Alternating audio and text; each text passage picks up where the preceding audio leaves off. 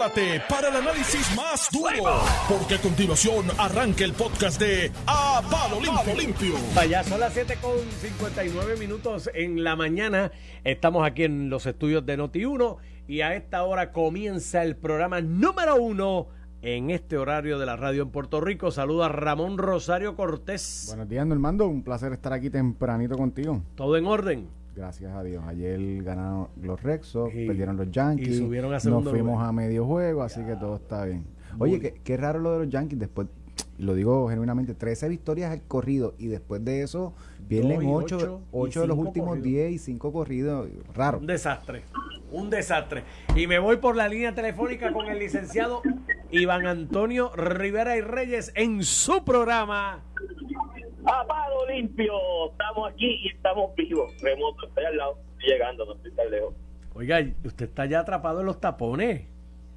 No, es que justo cuando iba a salir, recibí un email de un compañero abo- abogado que el tono no era el adecuado y antes de salir no quise perder la oportunidad de explicarle la adecuacidad de las comunicaciones y me atrasé cinco minutos, pero ya estoy doblando por la marginal aquí. o sea que si porque a- porque un abogado te faltó el respeto por email, lo tiene que pagar los radioescuchas porque tú no estás aquí en vivo. Eso es lo que tú me estás diciendo. No, pero estoy aquí, estoy presente. Oye, la 8 y 1, mi contrato dice a las 8. Tengo, no hay 15 minutos como en los trabajos. No, eh, cuando estás en vivo no. ¿Verdad, Armando? Imagínate que tú llegues 15 minutos al noticiero de, la- de Guapa. No, no, no. No, muchachos. Tal vez la primera vez me la perdonan, pero después creo que me quedo sin trabajo. Iván, tiene, lo que Normando acaba de decir es que esta te la vamos a perdonar. La próxima no, no vengas, ¿oíste? No Es llames. la primera vez. No llame. No, pero Y estoy, se- aquí, al- estoy aquí al lado. Y se insultan por email los abogados. Ay, bendito, no Y por es mensaje de texto. Ay. Por- usualmente son por email, las comunicaciones por email crean problemas, ¿verdad, Iván? Sí, pregúntale a, a Ramón, que el litigante también. El litigio es una cosa complicada a veces, ¿sabes? De verdad. Eh, ¿A, ti, a ti te agrada litigar? Es que Me- eso está siempre me- en, adver- Me en encanta, eso está, adversidad. eso está en el chip de, de la gente. Digo, te digo que algunas veces Sí. creo que el, el sistema promueve una adversidad innecesaria, que algunas veces hay casos que se pueden resolver más fácil. Si nosotros los abogados le quitamos, ¿verdad? El elemento este de estar peleando todo el tiempo. Pero sí, el litigio es complicado. O sea, a nivel de, de tensión y estrés, sí lo es. A mí me gusta. Sí.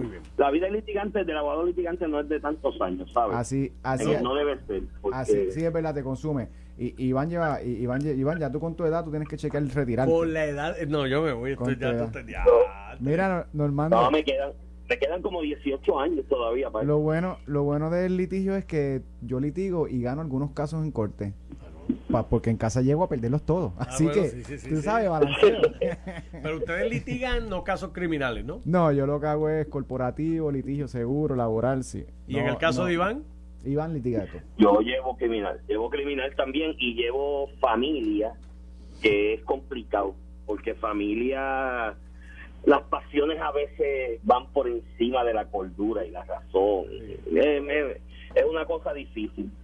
Entonces, es, es más problemático, como en casos como ese que mencioné hoy, pues el abogado, que, que él fue el que se divorció. Entonces, pues, es, es- Ya, eso complica. cuando se divorcia un abogado, eso es algo, es algo No, que no, que él- suena complicado.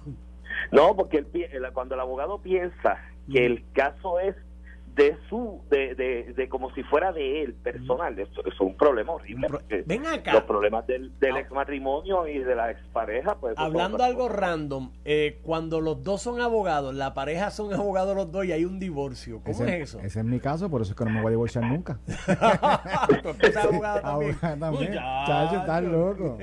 Yo nunca, Ajá. Bueno, el yo caso de nunca he es vivido también. esto y no quiero vivirlo jamás. No, porque tú te imaginas dos abogados que No, sean no. pareja, que se vayan a divorciar, litigando el divorcio. No, no, no. Cuatro abogados, porque cada uno tiene que Sí, ir con otro otro abogado. mano. No, no, no, de eso, olvídate de eso. ya Por no eso yo no me voy a divorciar Mira. nunca. Tú sabes, ya llegué.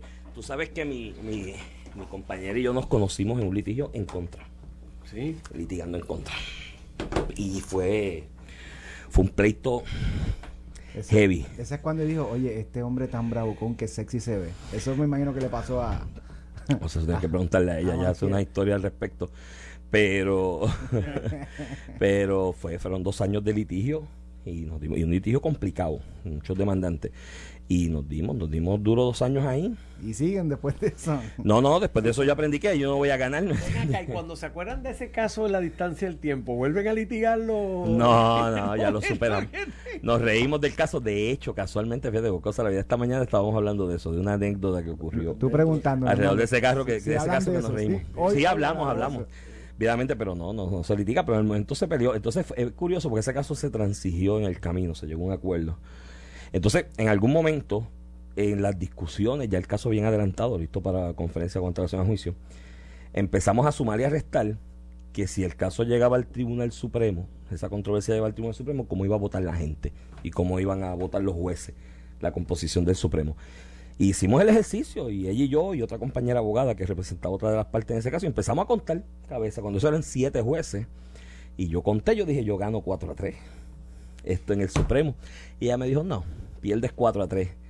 Casualmente, una figura que fue juez en ese momento, de la forma que yo pensaba, porque esa controversia llegó con otra gente, con, otra contro- con, otras otra- partes. con otra Esa, esa, esa, esa, esa figura de ex miembro del Tribunal Supremo Que tú votó pensabas que iba a que va a favor de la- mi posición, pues no. Y yo, pues, mano, O sea que si hubiese llegado hasta allá, cogía hubieses perdido. cero, me tocaba cero. limpiado.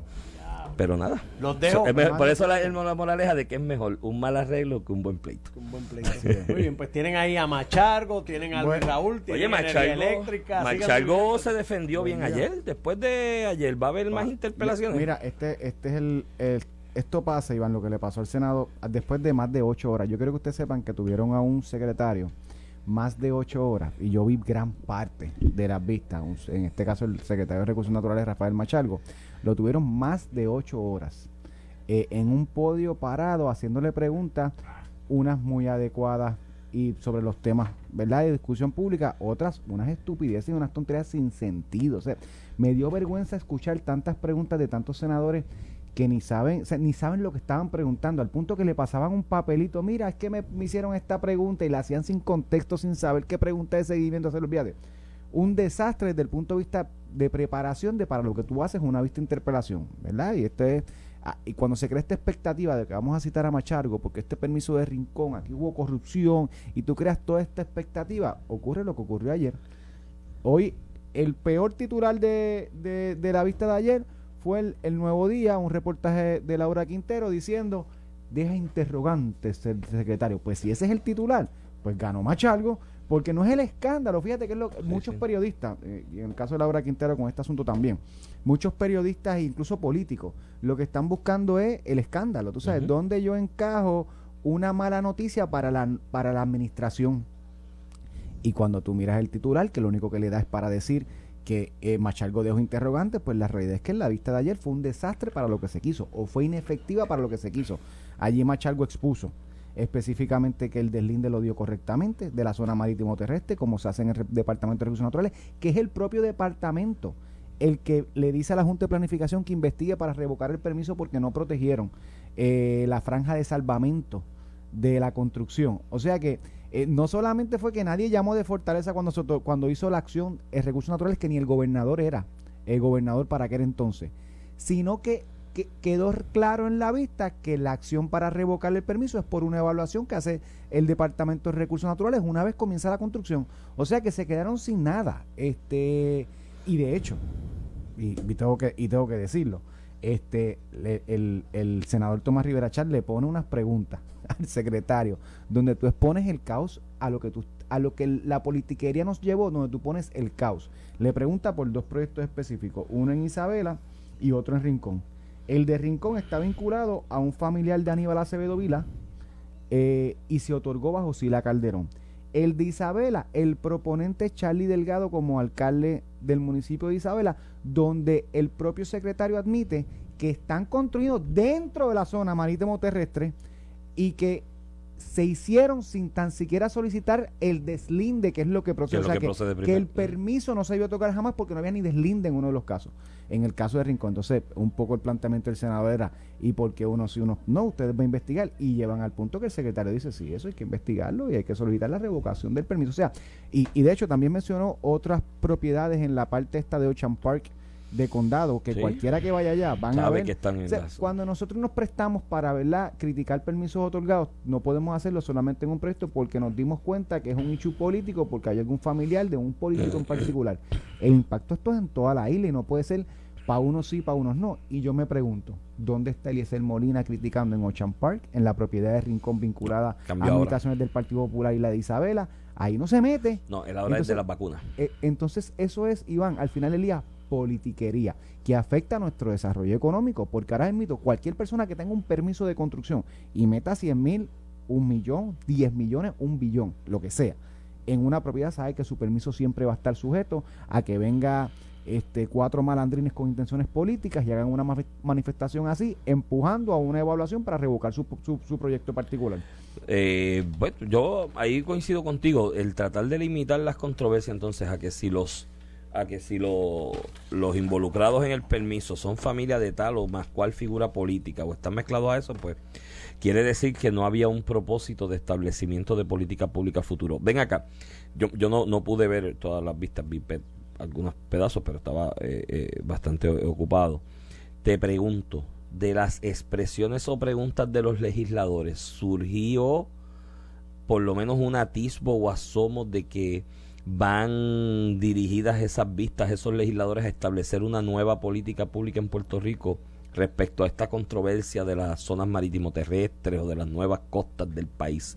Como le dicen algunos, ¿surgía esa intención? ¿Tú veías o podías apreciar del, del legislador en las preguntas, mira, esto va dirigido porque quieren de verdad establecer un marco no, legal y, esa regulatorio? pregunta retórica pa- No, pero- no, no, es que no la pero- vi, te pregunto a y- ti. Y, y tú sabes, Iván, cuál es la contestación. No, esto era una cacería de brujas, porque el legislador, algunas veces con esto de las interpelaciones, cuando hay gobiernos compartidos, eh, se remonta a los 80, donde se hizo un- una serie de interpelaciones por una comisión, eh, eran en vistas públicas de una comisión particular, contra eh, la administración del PNP Carlos Romero Barceló por los sucesos del caso de Maravilla. Y allí muchos legisladores y figuras reconocidas salieron por lo alto, por, lo que se destapó en el proceso, eh, eh, con razón o sin razón.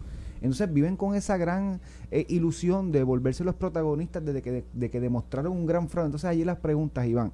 Mira, le preguntaban, mire, ¿usted conoce que hay un proyecto en Peñuela, en el barrio que, que X o Y, que se otorgó sin esto? Y yo decía, Dios mío, que tú le estás preguntando al secretario un proyecto en particular, mándale una cartita, este, dime el estatus de este proyecto y por qué se otorgó y lo que queda pendiente. Y el secretario contestaba, mire, deme un término para yo verificar el proyecto y enviarle la información. Entonces, era una pantomima. Entonces, todo era con, con, con- y las caras de intelectuales lo más que me gustó, tú sabes. Ponen cara intelectual y engolan la voz. Hasta que, hasta que abren la boca. hasta que abren la boca. Mira, eh, eh, eh, te tengo que decir, Iván, que de verdad que lo que vimos ayer un ejercicio de futilidad por más de ocho horas tener un secretario allí, este, y dentro de, vuelvo y te digo, lo hablamos un poquito ayer, esta expectativa que se creó de que se va a descubrir algo gra- grandioso, pues quedó hoy sin nada, con todas las preguntas que le pudieron hacer, y una persona que había sido proyectada, y tú lo hablabas un poco de la figura del secretario, que no comunicaba bien y que tal vez tenía problemas eh, o, o- o era, o era desastroso en sus apariciones públicas, ayer salió por la puerta ancha por la expectativa creada. Y también él tiene mucho dominio técnico, ¿no? Y cuando te vas a los aspectos técnicos, pero lo que tú dices es cierto también. Tú llevas a un secretario un proceso de interpelación para preguntarle por un caso en específico de un barrio, una comunidad de Puerto Rico. Eh, ¿Cuántas cuántas solicitudes de endoso deben haber en el Departamento de Recursos Naturales? O sea, todo- todos los años. ¿Cuántas se radican todos los meses? Y tú preguntar por un caso específico, ya eso es tirar.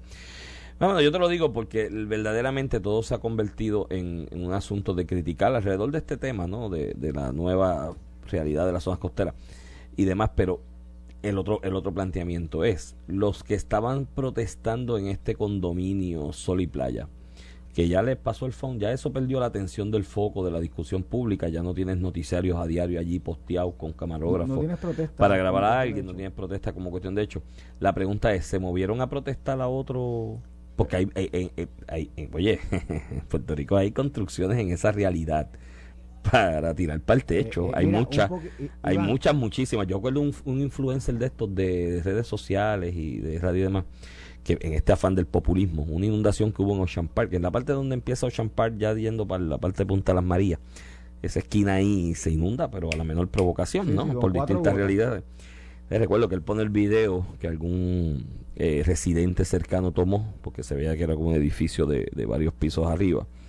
y pone el video y dice, esto es inconcebible, estas inundaciones, ¿qué va a hacer el gobierno para resolver este asunto? Yo le escribí, Gallo, tienes dos alternativas, en la misma red social de él, tienes dos alternativas, o buscas dos mil empleados públicos y los pones a tratar de aguantar la sola cuando sube la marea de esto fue para la de los muertos esa siempre de noviembre que es cerca del día de los muertos que se inunda todo eso o pones dos mil empleados a tratar de aguantar el agua o expropias todo eso y sacas a todo el mundo de ahí. Porque si ya diste el permiso, ¿qué es lo que tienes? Como, entonces no le gusta el comentario y quito el video. Pero, ¿qué va a hacer el gobierno? todo el mundo critica, ¿qué hace el gobierno? Y la tortuga, y la playa, y la cuestión, y la... ¿Dónde están las alternativas? ¿Qué es lo que vamos a hacer? Segundo, vamos a analizar ante la nueva, esto del cambio climático, no fue un gobierno, un gobernador que se paró y dijo, voy a subir el nivel del mar y con una varita le dio y sube el nivel del mar y entra más al, al perímetro del área y demás. No fue así, esto es acto de Dios si tú eres profesor fe cristiana y si estás en la física, pues hay unas explicaciones de cómo la Tierra gira alrededor del Sol y el vórtice y la vaina y cada 10 mil, 20 mil años pasan cosas así. Bueno, el asunto es que eso está ahí, es una realidad. ¿qué es lo que vamos a hacer con lo que ya otorgaste bajo otra realidad? ¿Expropiar? Ajá. Eh, ¿Sacarlo?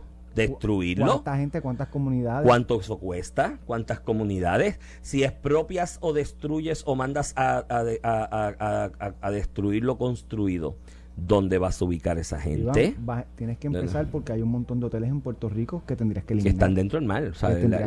el balcón de del restaurante está dentro del mar. La pregunta es, ¿vamos a eliminar los hoteles que, que, atribuyen o que contribuyen a la economía de Puerto Rico con empleo? Esa es la pregunta. ¿Vamos a eliminar comunidades eh, eh, eh, eh, ¿verdad? marginadas en cierta manera y pobres, como la Perla, que tiene su residencia cerca del mar. El caño. Esta anécdota yo la he discutido no contigo. Es, no es una solución, entonces bien lindo, porque se meten a rincón a la propiedad que se sacaron un familiar de, del gobernador para hacerle una crítica política al gobernador, pero un poquito más abajo, Iván, en rincón está el proyecto Sandy Beach, que fue construido o fue solicitado su construcción por Wilfredo Vilazuro eh, familiar, eh, primo del ah, exgobernador. Ah, primo, yo no sabía. Exgobernador. Oye, bonito el sitio. Primo del, exgobernador Aníbal uh -huh. A ese no le vamos a protestar. Y yo no digo que le protesten a Sandy Beach. No, no, no, no es eso a lo que me refiero. Lo que quiero apuntalar es la hipocresía de utilizar estos temas, no por el asunto ambiental ni la tortuguita, por el ataque político, por coger prensa, por, por, por chavar al gobierno de turno. Por eso, por eso es todo, porque no se meten ni a Sandy Beach ni a los proyectos de Isabela de Charlie Delgado en el del Partido Popular, esos no, a esos no. Mira, eh, el problema es que entonces, ¿dónde está el futuro, Ramón? Es lo que yo me quiero preguntar con esto. Porque el lunes, sí, el lunes, eh, Vocero me hizo el favor de publicar una columna donde yo hablaba respecto a lo que nadie quiere hablar, ¿no? Y hablaba del tema energético y hablé del tema del salario mínimo, pero se me quedaron 20 mil más temas ahí de cómo aquí se reacciona a base de populismo a base de qué es, que es demagogia, ¿no? ¿Qué, ¿Qué quiere la masa escuchar? ¿Qué quiere la masa, el pueblo escuchar que suene bonito para que todo el mundo lo aplaude? Eso es lo que voy a decir y eso es lo que yo voy a dirimir como política pública, ¿no? Y eso es lo que voy a tratar de establecer como política pública. Entonces así no puedes gobernar, mi hermano, porque muchas veces la determinación correcta, la que se debe realizar, la que se debe llevar a cabo para el futuro, porque es que tú no, tienes, tú no puedes gobernar pensando en qué va a pasar el año que viene Tú tienes que gobernar pensando en lo que va a pasar en 20 años, en 30 años, porque eso es, esa es tu función. O sea, lo que va a pasar el año que viene ya está predeterminado por unas variables y unos sucesos y unos eventos que vienen ocurriendo de mucho tiempo que nos trajeron a lo que va a ocurrir el año que viene, dentro de dos años, dentro de tres años, como por ejemplo la Junta, el plan de ajuste, el pago de la deuda ajustado, lo que vaya a ser. Esa, esa, esa realidad de estos próximos dos o tres años, por poner ese ejemplo, ¿no? son, son, son el resultado de las acciones y reacciones de 20 años, 30 años de políticas públicas defectuosas, ¿no? Y de manera de actuar. Pues lo que tú estás haciendo ahora no es para resolver para el año que viene, ni para dentro de dos años, para resolver dentro de 20 años o 30 años. Dentro de esa realidad, muchas veces lo correcto, la masa, la mayoría de la gente incluso, podría opinar distinto y podría caerle mal y podría rechazarlo. Y eso es una realidad y una posibilidad, pues tú tienes que bregar con eso como líder. No es estar dando lo que las masas quieren escuchar. Entonces, con este tema de lo de las costas es lo mismo. Está esa realidad, pues, ¿qué es lo que vamos a hacer a 20 o 30 años? Olvídate, ya, ya estamos viviendo esto porque es lo que nos trajo la, nueva realidad física del mundo, ¿no? Pues tienes que pensar en los próximos 20. Pues no, es, vamos a decir, Pues allá y vuelvo y repito, el, el, proyecto este de Rincón, donde se hicieron las protestas y la tortuguita que, que, que, escalva por debajo de la verja, ¿sabes? yo nunca, de verdad, de verdad, nunca lo he visto. Pero eh, ese proyecto surge la controversia, por, y esto es así, dicho por los mismos residentes del proyecto, surge por la controversia de que un abogado que vive allí no quería pagar 10 mil pesos de derrama para reconstruir la piscina que estaba hecha y se buscó a Eliezer Molina y lo llevó allá a protestar. Y hay gente que son protestadores profesionales. y, yo no, y yo no tengo evidencia de que le hayan pagado ahí por protestar, pero tampoco lo puedo descartar. y si no le pagaron como quiera, está en un mundo de protestar y se siente importante porque coge resalte en la opinión pública. porque mírate lo que, mírate, mírate la figura de Eliezer Romina, de, de, Molina en medio de la campaña que, oye, hizo un esfuerzo de recoger endosos para correr como candidato a gobernador independiente, lo que hay que reconocerle, mi hermano, ese proceso de recoger endosos, irte por el país, organizar eso, llevarlos, depurarlos, presentarlo a la comisión, eso hay que reconocerlo. Y, todo ese esfuerzo para no sacar un por ciento de la, de la votación. eso es otro... Ah, ah. porque de eso es lo bueno, que lo que pasa es que hizo el esfuerzo. él hizo, esta persona habla como que representa al pueblo de Puerto Rico y más del 99% de las personas lo rechazó. lo rechazó. vamos, vamos a ver claro. Sí, pero ahí hay una explicación. Y entonces él habla porque el pueblo de Puerto Rico y nosotros vamos a acabar con la corrupción y ya acabó, nos casamos. Pero, ¿quién, ¿quién, eres tú para decir que hablas nombre mío? ¿De quién tú, Pero, ¿A quién tú representas? Eliezer Molina cogió resalte público porque un día Carmen Yulín hizo un showcito allí en el Clemente con la Junta de Control Fiscal y él se paró allí y le dijo cuatro cosas así en el estilo de él, ¿no? De como que desafía. Y le dijo cuatro cosas allí que pues las estudió, las analizó aparentemente, fui las espepitó allí, todo el mundo aplaudió y dijo, ¡Ave María, qué tipo inteligente! Y este es el bravo y se fue por ahí, recogió endosos. Alguien parece que saliendo de allí dijo, tú puedes ser gobernador. Fue de allí, salió, recogió los endosos y se postuló, pero en el proceso de los debates, en el proceso de la exposición pública, mucha de la gente misma que le dio los endosos, pues yo creo que él sacó menos votos que endosos de los que había recogido. De hecho, no creo, sí sacó muchísimos votos menos de los endosos que en realidad necesitaba para postularse. Así que incluso gente que le dio el endoso no votó por él, porque luego en el proceso, pues en medio de la campaña cogió las columnas cortas porque hicieron los terremotos. Mira, columnas cortas que han estado toda la vida ahí. Y que en esos temblores que hubo o terremotos en Puerto Rico y en el área suroeste específicamente, pero que los grandes se sintieron en todo el país, porque yo en casa me despertó esa vaina a las 5 de la mañana ese día. se fue la luz y un revolú y una gritería. escuelas con columnas cortas terminaron intactas después de los periodos de temblores y, escuelas con columnas y escuelas con columnas regulares que no son las columnas cortas se dieron parte de la estructura y el hoy refleja que hay estructuras con columnas cortas que no tienen ningún ningún daño. ningún daño pero tampoco ningún riesgo verdad en casos de temblor y que hay algunas sin columnas cortas que, son riesgos pero iban al final pero cogió el tema de las columnas cortas después cogió la tortuga. No no pero ahora es las vacunas. la tortuga fue después de la elección Sí, después de la elección. Pero para la elección, estoy contigo, fue todo columnas cortas. Le hablaban de estatus y decía que la estadía era una columna corta. le hablaban de, salud y decían que se entró Por ahí le dicen el el columna corta Molina. Pero eso es por otra cosa, por la estatura. Ah, es por eso, no era por la sí, era por eso que, lo, que, verdad que, que le hacían el relajo, era por la estatura de él. Ah, de verdad. Ah, coño. Bueno, me haga aclararte estas cosas. no, no sabía, mano, de verdad. eso fuera el aire. Mira, pero a lo que voy es, y de y su mensaje de resonancia, que era como que bravucón y acusaba a todo el mundo de corrupción, yo me acuerdo. No, se metía con todo el mundo. Sí, con todo el mundo, y era una cuestión de que en, la, en los debates decían, muchachos, denle este nene un relajante, denle una piña colada. este Pero al final le levantó este tema, ¿en qué resultó democráticamente? Porque es fácil hablar eh, de que yo represento un sector. Un, no llegó un por ciento, Iván, de los votos. Iván, no llegó un por ciento de los votos. Entonces, ayer, por ejemplo, los ambientalistas le piden la renuncia a Rafael Machalgo. Entonces, el periódico pone la foto de su titular y hay tres personas allí. Y yo, eso, eso, eso no son los ambientalistas. No, Y, a uno lo entrevistaron y no tenía ninguna, no tenía ninguna idea. No tenía idea de lo que estaba hablando. a lo que te quiero decir es que nosotros somos muy dados y los medios, muchos medios, muchos reporteros también somos muy dados a coger dos o tres personas para proyectar una, una opinión diciendo que representa a todo un sector cuando la realidad no es así. Cuando vienen las elecciones, hoy el partido de gobierno en el Ejecutivo es el Partido No Progresista y en la Asamblea Legislativa es el Partido Popular Democrático. Mira, y tú puedes hacer el ejercicio de postularte, Ramón, recoger los endosos, eh, llevar a cabo todo el ejercicio, entrar al proceso del debate público para aportar ideas, para aportar propuestas, para para introducir hechos en la discusión que pues, eh, de cara a unas elecciones generales hay más visibilidad sobre ciertos hechos, o atención, mejor dicho, hay más atención de la ciudadanía en general a lo que se dice sobre política pública en el país. Y tú puedes decir, mira, yo meto, me meto en esto, no voy a sacar el 50% de los votos ni el 40% para ganar, pero voy a aportar en estos hechos. Y te pongo el ejemplo porque estuve cercano ahí, que fue el amigo Manolo Sidre. Manolo entró, bueno, tú yo yo conozco a Manolo contigo, en la misma mesa, yo no lo conocía, gente pensaba, de, nunca, en la misma mesa, en un ejercicio similar como este de programa de radio, que lo llevamos a entrevistar, ¿y qué tú tienes que decir? Y dijo algo, lo primero que yo dije, ven acá, pero ¿por qué a ti te dio esta vaina de coger para gobernar? Porque hay señores con chavos que se compran un bote, una corbeta, otra cosa, y tú te metiste. Más fácil, y, y más fácil, más divertido. Y me dio su explicación y me convenció. Yo dije, mira, mano, y, se y aportó ideas, aportó propuestas, aportó proyectos, pero tú meterte como Eliezer Morina sin aportar una sola idea concreta, sin elaborarla, simplemente para protestar y demás.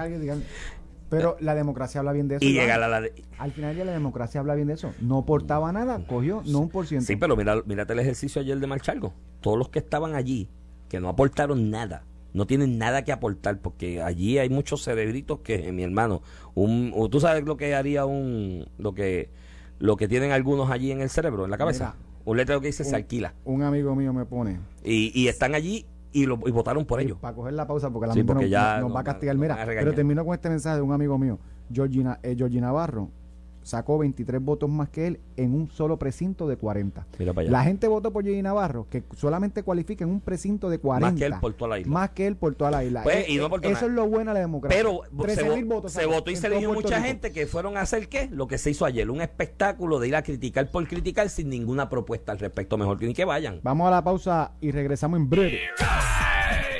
Estás escuchando el podcast de A Palo Limpio de Noti1630. De regreso aquí a Palo Limpio por Noti1630, edición de hoy, 9 de septiembre del 2011. Este Iván Rivera aquí te habla. Oye, el sábado se cumplen los 20 aniversarios, ¿verdad? Del, del ataque a El 11 de septiembre, sí. Ya, ya empezaron los reportajes. Nuevo Día tiene un reportaje este, sobre el particular. Este, ya ves, ya empieza a la conmemoración son 20 años. Como la historia de Puerto Rico está mezclada con el 9-11 y con el 11-9, ¿oíste? El 9-11, que digo, si lo pones en, en, inglés, que pones el mes primero. El 9-11 porque fueron las Torres Gemelas y el 11-9, que es el, el 9 de noviembre. Cuando el 9 de noviembre del 1989 cae el muro de Berlín. Comienza el proceso de globalización económica, esta expansión de las empresas alrededor del mundo, eh, un proceso que venía ya de desmantelamiento de la Unión Soviética. Y ahí Puerto Rico comenzó a perder importancia estratégica para Estados Unidos. Es verdad. Y por ende el mercado y demás. Y poco después vino la OMC, que era aquella idea que se dejó en hold desde los 40. Y se fueron a pique con la OMC, las 936 y todo eso. Y luego de eso, el 11 de, de septiembre, cuando Bush dijo esa noche en la conferencia de prensa, ya nuestras guerras no son por el mar, son por los aires. Yo dije, nos chavamos. Porque Puerto Rico había vivido del punto estratégico militar de las bases navales. Y por eso es que Roosevelt Road era tan... No, Roosevelt Road y Raimi. La carretera desde Roosevelt Road del este, bueno, no era tanto el este, era Raimi también, que estaba Raimi aquí en, en Roosevelt Road, un proyecto aparte, con lo de Vieque y el polígono. El, desde Rey, desde la que está aquí en Está la de Palo Seco, la de tu Baja. La de tu Baja, se me fue el nombre de la base. Ya, entre manos. Voy a sacar F. tú, eres estadista. No, tú, yo, no. Que yo vivía allí al lado. no me acuerdo. Desde la base aquí que está en, en, en Polcaparra, en el área de, de, de Atorrey, hasta la base de allá de Aguadilla, que era la Reimi. Esa carretera completa, lo que es la número 2, ¿cómo le decía el, el jíbaro antes? La militar. La militar, es verdad. Tú le decías, ¿cuál es esa carretera? La militar. Y era la militar porque fue una carretera que hicieron los americanos para conectar esas dos bases y obviamente la de acá ¿tú de sabes cuán antes le decían así cuando tú hiciste esa pregunta? Buchanan. Fue Yun Yun el que gritó. el que gritó desde allá. Ahí sabes la edad. Le da tuya. Ahí sabes la edad más o menos. Mira, ya me acordé de la base acá, Buchanan, Fort Buchanan. Fort Buchanan. mío. No, no, pero también tienes otra en tu abajo, la de Palo Seco. La de Palo Seco también. Así que, que toda esa carretera le decían la militar porque fue un proyecto. No era para hacerle una carretera a los puertorriqueños, para que bendito, qué bueno, para que transiten. No, es para que mis tropas y mis vehículos militares puedan transitar por una carretera. contribuir, ¿o no le vas No, a claro. eso. No, no, es fue por carambola. Eso Ah. es como la universidad. ¿Tú sabes cuál fue la facultad de la no le vas a primera? reconocer eso. ¿Tú sabes cuál fue la primera porque si hubiera facultad? sido para los militares, hubieran dicho, y aquí no pasa ningún ciudadano. No, pero si ya que la tienes ahí, ¿qué vas a hacer? Ya está hecha. Mira, y sabes en la Universidad de Puerto Rico también, proyecto de Estados Unidos, ¿no? Porque esto fue un proyecto de Estados Unidos, la Universidad de Puerto Rico. ¿Sabes cuál fue la primera facultad? Economía doméstica. Economía. Para que las puertorriqueñas, mírate lo machista de la época, las puertorriqueñas aprendieran a cocinar para que le cocinaran a los militares y a los estadounidenses. Ah, esa- esas historias que tú, que tú escuchas en estos grupitos sociológicos. no, no, pero es que búscate la historia, está ahí. Mira, Iván, Buchanan, mira, me escribió. te quería, eh, eh, el, el amigo Ferdinand Ocaso salió a rescate. No, porque le, que Mira, este, Iván, y en la historia hoy hay una, ¿verdad? La noticia de portada del Nuevo Día, un reportaje de- del Enexis Vera, Rosado y la Enexis. Eh, sugiero que lo lean porque es buenísimo. sí, de lo Eh, a nivel 20 de datos, lo leí de lo me gustó el septiembre reportaje. 11. Esto es reportaje, Iván. Cuando yo esto es un reportaje. Sí, bien hecho, con bien. noticias, estadísticas, y al final del día, lo que expone el reportaje es que con la ley 7 del 2019, ¿verdad? Que, que ya el net metering, y el net metering es cuando la gente se pone placas solares en su casa, en su negocio, eh, se facultó desde el 2012 bajo Luis Fortuño, tú pedirle energía eléctrica, eh, me voy a desconectar en el sentido de utilizar el servicio, pero te, te voy, te, te voy a usar de backup y te voy a vender la energía que yo produzco de más. Cuando usted tiene placas solares en su casa, usted algunas veces no está en su casa o el sistema produce más de lo que se consume y usted le puede vender energía a, a energía eléctrica. Y eso tiene dos cosas importantísimas. Y yo trabajé esto con la administración de Luis Fortuño cuando la parte de la reglamentación, que viví las luchas de la vida con la autoridad eléctrica porque se oponían a aprobar el reglamento, a permitir a los ciudadanos que se conectaran. Y esto tiene dos beneficios. Uno, para la autoridad eléctrica incluso. Hoy cuando estamos hablando de apagones y falta de energía de producción, nosotros tenemos un montón de casas, en, este, en, en solamente casas, hogares, 8 mil que estuvieran, eh, eh, que, le estamos, de, ¿verdad? Porque no las conectamos al sistema de metering, desincentivamos que más gente se conecte y le venda a la autoridad eléctrica. O sea, el desfase que hubo de generación lo, pudimos, lo podemos resolver si más gente, incentivamos que más gente se conecte con sus sistemas de placas solares y le vendan energía a la autoridad eléctrica incluso más barata de la que le cuesta con otros proveedores o incluso la que produce la propia autoridad. En el 2019 se aprobó la ley 17 que decía que tenía que ser en 30 días. Mm. Para darle un mandato a la autoridad eléctrica, no te resistas. Tienes 30 días para ese ciudadano responderle. Y esto tiene un beneficio para el ciudadano, porque el ciudadano se puede desconectar de energía eléctrica, dejar de ser su esclavo, tener energía a un precio razonable eh, eh, y al mismo tiempo le vende a la autoridad eléctrica el exceso. O sea que es maravilloso para las dos partes. Pero la autoridad de energía eléctrica, que a su vez genera y distribuye la energía, eh, y tiene un monopolio, rehusaba esto porque entendía que si yo dejaba que te- si el ciudadano tomara una determinación, invirtiera en su hogar y se desconectara a utilizar mi energía, ponía en riesgo mi monopolio, ¿verdad? Mi empresa, porque este es el pensamiento de que la autoridad eléctrica es para, los, para la Unión y para el gobierno y no para los ciudadanos. ¿Cómo yo le hago difícil a la gente la vida por salvaguardar mi monopolio? Pues en las, en las duras luchas se aprobó en el 2019 la ley 17 que decía, papá, tú tienes 30 días. Pues hasta eso se pasaron por tú sabes dónde. Cuando Luma entra, tenían 8 mil solicitudes pendientes sin atender al 1 de junio del 2021. 8 mil ciudadanos que decían, invertí en mi planta, en mi sistema solar, ya lo invertí. Eh, conéctame con el sistema de Metering para yo recibir el beneficio de por lo que invertí. Y 8 mil pendientes. No las atendían porque lo ven como una competencia. Ese es el problema de tú tener la generación y la distribución. Porque el, el que distribuye, que es el que permite esto, dice, pero es que si yo permito esto me beneficio porque tengo más energía, pero perjudico mi generación. Entonces el monopolio autoprotegiéndose decía, no, no, aguántate esas cosas porque yo quiero, yo tengo que bregar mi finquita que te la vendo a 20, 25, 30 chavos el kilovatio de generación. Pues ese número hoy lo se, se redució a 6 mil, que todavía es abismal, pero por lo menos ves un paso eh, de avance y la idea debería ser, ¿verdad? Eh, que tú en 30 días, cuando solicites el, met el metering, Luma Lo te lo apruebe claro. y tendrán un periodo de gracia eh, porque están Pero ¿por qué- empezando y lo bajaron. que tenerlo? No, no, no, Luma, Luma, Luma. En- a, bien, a lo que corre la rueda. Pero en dos o tres meses va a tener que justificar. De hecho, Iván, ¿tú sabes cuánto se tardaba antes en promedio que te aprobaran el metering? De 175 días a 180 días. Mira Esto es una estadística. casi un año, ¿Sabes cuánto, año. se, ¿Sabes cuánto se tarda hoy?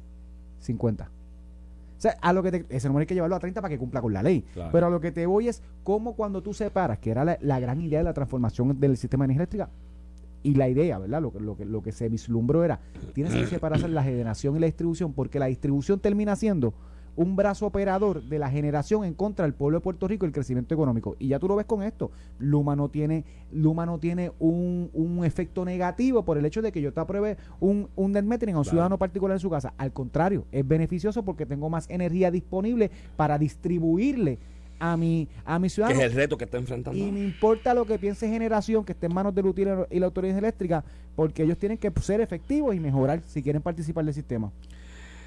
Eh, ciertamente, pues, el, en la, y esto es parte de lo que yo comentaba el, otro día en la columna esta que te dije, que hablé del sistema energético. Todo el mundo nos quiere vender el asunto de la, de, de la generación privada, ¿no? De energía como que va a bajar la luz automáticamente. Y, pues no, no es así. La, y de hecho, en, en, fuentes renovables de estas de producción en masa, como para generar, qué sé yo, cuánto tú puedes promediar aquí, un megavatio que te pueda generar una, una generatriz privada de estas, ¿no? Por ponerle un número, no, no, yo no domino el aspecto técnico en eso, pero te pongo por ejemplo un megavatio. Un campo solar, por ejemplo, un campo de molinos de viento para generarte un megavatio, dos megavatios de energía eléctrica que necesita el país, es muy inestable, ¿no? Eh, eh, la energía solar es un beneficio para la placa solar individual en el techo de la casa. Esa persona con el, con el, con el net si, si se lleva a cabo las métricas como se deben llevar y se te y acredita en el término de los 30 días, es una gran ventaja para la persona que tiene la, la, unidad, la unidad de vivienda unipersonal, que pones las placas en tu techo. O el negocio. O el negocio también. O la fábrica. Una fábrica puede tener un predio de terreno enorme donde pueda sembrar un campo de placas solares para la generación de la operación de esa planta y venderle el excedente a la Autoridad de Energía Eléctrica. No sé si lo mismo con molinos de viento. Pero en esa producción en masa grande, en la producción en masa grande esta de la generatriz, hay una inestabilidad, ¿me entiendes? Tú sabes, amén de que, pues, chévere, llega la generación con sol o con molinos de viento o con energía nuclear, por ponerte un ejemplo también, ¿no? Que eso es una alternativa que la que no debemos cerrar en Puerto Rico. Eh, cualquiera de esas fuentes de energía, incluso el que quiera seguir quemando C, porque lo que pasa es que aquí también estamos descartando el petróleo y el carbón como fuentes de generación. Mira, cuidado, que en esta coyuntura histórica quizás esas son las formas más baratas de generar. Iván, que, que tenemos, toda esta semana estamos apagando eh, servicios porque no tenemos gente que nos genere. Bueno, aquí todavía se genera con, carbón, ¿no? Pero hay una ley que aprobaron ahí en el populismo ese de que dentro de poco tiempo es cero. Y, se acabó. y se van a tener que convertir, de hecho, yo creo en hoy, hoy, este de, de placas solares y eso, a ese. Hoy. 8 y 45 de la mañana. Si esa planta de que quema carbón allá abajo se apaga. Nos chavamos. Se apagó, se cayó el sistema, colapsa. Y lo mismo con el Bunker 6 Igual que el gas natural, eh, igual que Ecoeléctrica y nos los venden de 9 a 11 centavos el kilovatio. Muchísimo más sí, pero ¿a cuánto nos llega, pero ¿a cuánto nos llega a nosotros en el ticket? ¿A 23 o 24 está Porque te compensan no solamente lo que tú siempre has hablado, los subsidios, pero te compensan las deficiencias de, otra, de, otras, otras formas de generación, porque no le damos paso a otras maneras, porque no le hemos dado paso por año a maneras de generación efectivas, como lo es una de ellas, que tú conectes una persona que, que puso placa solar en su propiedad al y sistema que eléctrica. Para, claro, mira, y que la energía eléctrica solamente viene del cable que usted ve frente a su casa en el poste, a su casa. Pero con el metering, cuando usted genera además, usted le inyecta energía al sistema. En la ventaja que tiene Puerto Rico, que tiene sol todo el tiempo, la mayoría del tiempo tiene sol, para la persona que tiene la oportunidad del sistema de vivienda eh, unifamiliar, ¿no? Esta es la casa, la casa, la cuestión individual. No estoy pensando en el edificio porque los que vivimos en apartamentos estamos fritos. O sea, no podemos poner una placa. Digo, yo no sé, déjame ver si pongo ventanas y elimino las ventanas allí, las, pongo, las hago placas solares y que sea lo que se vea. Bueno, daño a la fachada, no me van a permitir. Pero el, el de la unidad individual de, de vivienda familiar tiene esa ventaja de poder poner sus placas solares economizarse estar pagando los 30 chavos del kilovatio por hora que nos van a espetar aquí dentro de poco con las deficiencias, eh, los tres chavitos cuatro que haya que sacar para el pago de la deuda ajustada de, energía eléctrica cuando se presente el, plan de ellos. Pues todo, todo esa, toda eh, eh, esa, esa, esa grasa que tiene el sistema se la puede ahorrar una persona poniendo placas solares en su techo. Pero entonces si no te lo, si no te reconocen lo que le está generando el sistema, no, no, no lo incentiva. No se no, el potencial de costo-efectividad que tiene ese sistema de placas solares se, bueno, no se anula, pero lo reduce sustancialmente porque tienes que esperar seis meses. Por eso es que la autoridad eléctrica, que todavía tiene en manos la generación, ya no tiene la consideración de esto, ¿verdad? Que es más Luma la distribución Por eso es que siempre se han opuesto, como, como institución, como monopolio. Sí, y le dice sí. a la gente, no, que los energéticos progresistas, los populares, no, papá. En el caso de los energéticos, son los energéticos monopolizados. Sí, O sea, sí. es como en las uniones se unían, es como yo, yo evito que nos volvamos más eficientes, yo perdiendo control Ayer del hablábamos, monopolio. ayer hablábamos aquí, digo ayer no, antier, hablábamos aquí de los clanes en la UPI, en la UPR y cómo los han así fastidiado hacer energía eléctrica. De hecho, Por eso es que hay hecho. que privatizarla y me reafirmo. en esa compra de energía del Bonquelce, no, te estoy hablando de, tú sabes desde el- de que desde el 1998 la oficina del Contralor de Puerto Rico le ha hecho señalamientos constantes o le hacía a la Autoridad de Energía Eléctrica, ahora es otra en Beleco, que es Luma, pero a la Autoridad de Energía Eléctrica le hacía señalamientos constantes de que era una mala práctica de administración estar comprando tanto combustible mediante compras de emergencia, sin subasta. Dice, mira, no puede estar comprando. ¿Sabes que de 5 mil millones de pesos o 4 mil millones de pesos que gastaran al año en compra de combustible en la Autoridad Eléctrica, muchas veces 3 mil, 2 mil 700, 2 mil 900 era compras de emergencia Compra de emergencia. sin subasta. Y dice, pero ¿por qué tiene que comprar de emergencia? Amén de que ese mercado tiene unos productos donde tú pagas un fee anual y te garantiza el precio por N años, número de años. Y si hay variantes de esas subidas de golpe, ya tú tienes garantizado ese precio y nunca lo hacían. Eso se viene señalando de la Oficina Control como desde el 98. La última vez que leí un informe de eso fue como en el 2013. Mira que han pasado administraciones de todos los colores, rojas, azules, rojas, azules de nuevo, fulano, mengano, el otro, el director tal, el director mengano, y seguía la misma vaina.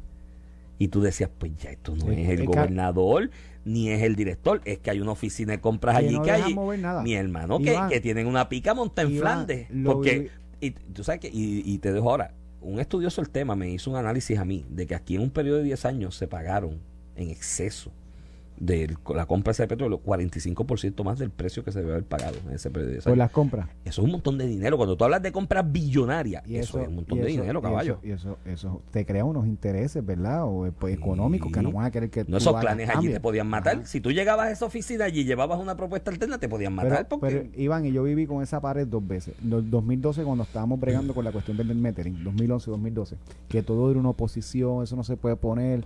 Al final se logró, eh, y en aquel momento estaba José Colón, que empujó el issue, pero tiene las estructuras. Se logró y en la implementación no lo permitían. Y ahora, cuando la, la- la transformación de energía eléctrica en el 2018, lo volví a vivir, o sea, desde Fortaleza, digo, cómo los sistemas, lo que tú, los intereses que se crean, los planes que se los crean, cualquier cosa que sea hacer eficiente energía eléctrica a costa del monopolio, este, te voy a decir que no. Y te voy a aparecer. Yo decía, pero espérate, es que energía eléctrica no está para Lutier, ni para los empleados. La autoridad eléctrica está para la economía y el pueblo de Puerto Rico. Entonces, cuando tú contraviertes eso, pues estamos donde estamos, pero al final ya la gente se dio cuenta. Es lo que yo digo, mira, y ahí está. Y, lo- y los energéticos, todavía, los energéticos, los energéticos que tú decías, los que eran los energéticos populares y los estadistas, Progresistas, no, eso los no. progresistas, algo así. Mira, ¿sabes qué? A la larga también eran clanes, Ramón, no tenía que ver con el partido. Porque cuando ganaban los PNP, y pasa en otras corporaciones públicas también, cuando ganan los PNP, los dirigentes del otro bando, de los energéticos populares, por ponerle un nombre, no me acuerdo si eran los rojos populares, ¿cómo se llamaban? Creo que eran energéticos populares.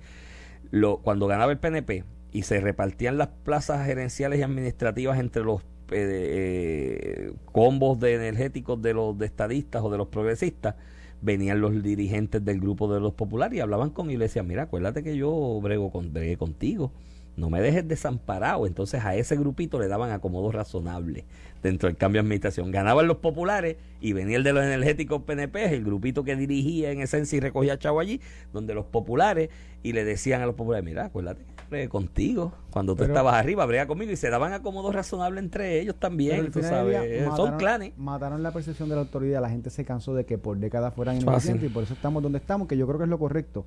Y si Luma no funciona, lo cambia. Es lo que te permite el sistema ahora que no tenías antes. Lo que escucharán a continuación es una entrevista auspiciada. Bueno, Genesis Security es la empresa de seguridad y tecnología más grande de Puerto Rico. Los servicios que ofrece son de la más alta calidad y es importante la inversión que continuamente están haciendo para tener los mejores recursos del mercado de energía renovable, específicamente en placas solares. Genesis Solar es la división dedicada a este segmento y cuenta con un equipo de sistemas solares con la mejor tecnología y con instaladores experimentados. Para hablarnos sobre esto y explicarnos otros detalles, hoy tenemos con nosotros a Papo Morales, gerente de ventas de Génesis, que nos comentará sobre la oferta que tiene Génesis Solar para todos ustedes. Buenos días, Papo. Buenos días, buenos días, señores. ¿Cómo estás? ¿Todo bien? Oye, pero casualmente estábamos hablando de energía. Y, y, qué, y qué mejor que, que hablar con, con, contigo, Papo, y, de las alternativas que tiene Genesis Solar para, para ellos. Y mucha gente se pregunta por qué razón deben considerar comprar un sistema solar. Cuéntanos, Papo. Mira, ese tema está bien caliente y ese es el del día a día ahora mismo para los puertorriqueños. Los sistemas de energía renovables son puro beneficio. Te cuento que puedes contar con energía en todo momento, bajar o eliminar los altos pagos de tu factura, incrementar el valor a tu propiedad, ayudas al medio ambiente, mantiene equipos energizados de los que muchas personas dependen para estar solos. Ese es puro beneficio. Mira, eh, Papo, ¿y por qué escoger el Genesis Solar versus otras compañías? Pues por ahí hay un montón de gente diciendo que tienen las mejores placas. Eso es correcto. Mira, somos una compañía sólida que cuenta con más de 3.000 empleados. Llevamos más de 25 años en el mercado. También contamos con un centro de servicio las 24 horas y cinco brigadas de expertos cubriendo toda la isla. Mira, ¿y desde cuándo, desde cuánto puede ser un pago mensual de un sistema solar, de los de Genesis Mira, Solar? Los sistemitas empiezan a pagar desde 90 dólares, pero son creados para cada residencia dependiendo su consumo o necesidad. Por lo tanto, los exhorto a que nos llamen al 787-776-2400 776-2400 para una orientación libre de costo. Mira, y aparte de, de, eso, yo siempre con las garantías soy bastante exigente. Te pregunto, ¿qué métodos de pago y cómo es la garantía de lo, y los requisitos para que una persona pueda adquirir un sistema solar de Genesis Solar? Eso es bien importante, pero es bien fácil. Mira, los requisitos son tener pro, una propiedad a su nombre, ¿no? Casa de cemento, y una empírica sobre 600 o más si es financiado. Contamos con financiamiento disponible desde 10 años a 25, cero pronto, cero inversión, ventas cash. También contamos con garantía de 25 años en todos nuestros productos e instalaciones. Mire que y, estás en a palo limpio y nosotros aquí repartimos suerte y alegría. De hecho, ya un generador se llevó a alguien. Eh, aquí de, lo, de la promoción de Noti1. Eh, ¿Qué ofertas tienes para nuestros radioescuchas en el día de hoy de Apalo Limpio? Cuando te llamen y digan que es de, de parte de la gente de Apalo Limpio, ¿qué ofertas pues mira, contamos con varias ofertas, desde cashback, desde 250 hasta 1000 dólares al instalar tus sistemas con nosotros, con Genesis Solar, o puedes llevarte un inverter para estas calores de 12000 BTU, porque mira, hace unas calores que lo va a necesitar. Llamándonos al 787-776-2400, 776-2400. Mira, eh, y si yo te refiero a Ramón, ¿también me gano mil pesos? Ah, claro que sí. Túmbalo para acá. Yo quiero unas placas solares, Ramón. Pero voy a llamar a Papo a ver si me da un descuento. Mira, pues yo, eh, cuando llame Ramón fue referido mío, ¿sabes? Para los mil pesos claro míos. Sí. Mira, ¿y hay algún algún email también donde se puedan comunicar contigo por escrito? Claro, nos pueden escribir a ventas arroba genesissecuritypr.com o nos pueden llamar al 787-776-2400, 776-2400. Bueno, pues gracias, Papo. Mira, Papo, no te vayas. Papo, no te vayas. Que chiste el día. ¿Tú sabías que el martes Robert Morales y Pedrito Morales estaban en la placita con Iván? ¿Te invitaron? Ah, ¿Te invitaron? No, no me invitaron. Ah, sí me invitaron, pero no pude llegar. Ah, te invitaron, viste, estabas hablando de más, te invitaron. De hecho, aprendí aprendí algo ese martes, ¿oíste? Que si, sí. si compras un chivo fresco y lo echas en el baúl del carro, no te puedes ir a pasear con el chivo hasta, hasta el otro día. Claro, Tienes que llevarlo a la nevera. Papo, te veo, un abrazo. Nos vemos, Papo, cuídate.